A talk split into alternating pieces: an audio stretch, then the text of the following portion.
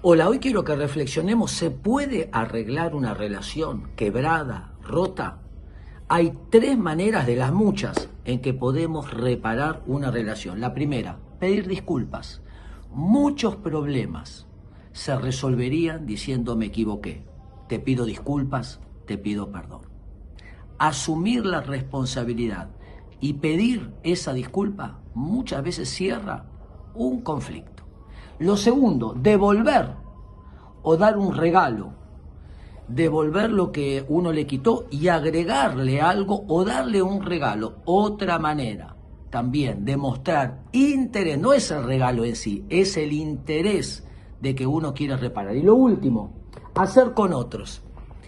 Yo sufrí, me pasó algo y lo voy a reparar, ayudando a otros a que no pasen por lo que yo pasé. Tres maneras de reparar, reconstruir y seguir adelante. Espero que les sirva.